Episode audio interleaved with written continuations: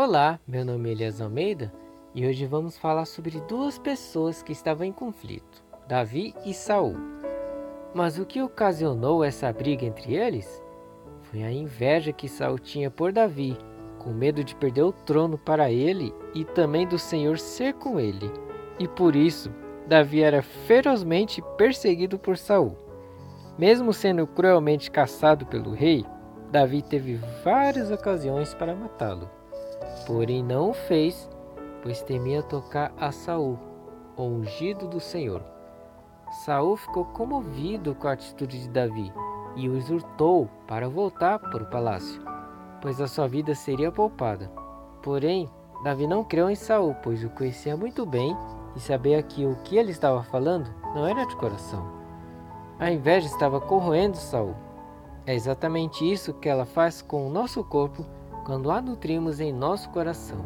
Por isso devemos deixá-la de lado, caso queiramos viver por muito tempo. Outro defeito de Saul era amor pela aprovação. Tudo o que ele fazia esperava exaltação e reconhecimento das pessoas. Isso é um tremendo erro, pois a pessoa que busca agradar aos outros sem buscar a aprovação divina não tem a proteção de Deus. Ao perseguir Davi, Saul estava dando um péssimo exemplo de líder para os seus súditos ao empregar todas as suas energias para acabar com Davi. Essa atitude o estava levando ladeira abaixo. Você já parou para perguntar de onde vinha a inveja? A fonte é Satanás, e é desígnio dele desviar as mentes das pessoas de tudo o que é relacionado a Deus. Por isso, temos que desenvolver um espírito humilde de dependência de Deus. Não fomos chamados para governar, mas para planejar e aconselhar os nossos colegas de trabalho. Devemos ter esperança, mesmo em meio à ferrenha tempestade.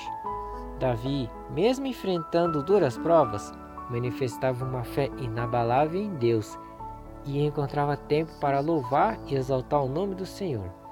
Essa é a atitude do verdadeiro adorador. Ver o sol além das nuvens, a luz no fim do túnel. Estamos seguros se seguirmos o Mestre aonde ele for, confiando inteiramente nele, que pode nos salvar e nos restaurar. Que Deus te abençoe e ilumine a sua vida grandemente.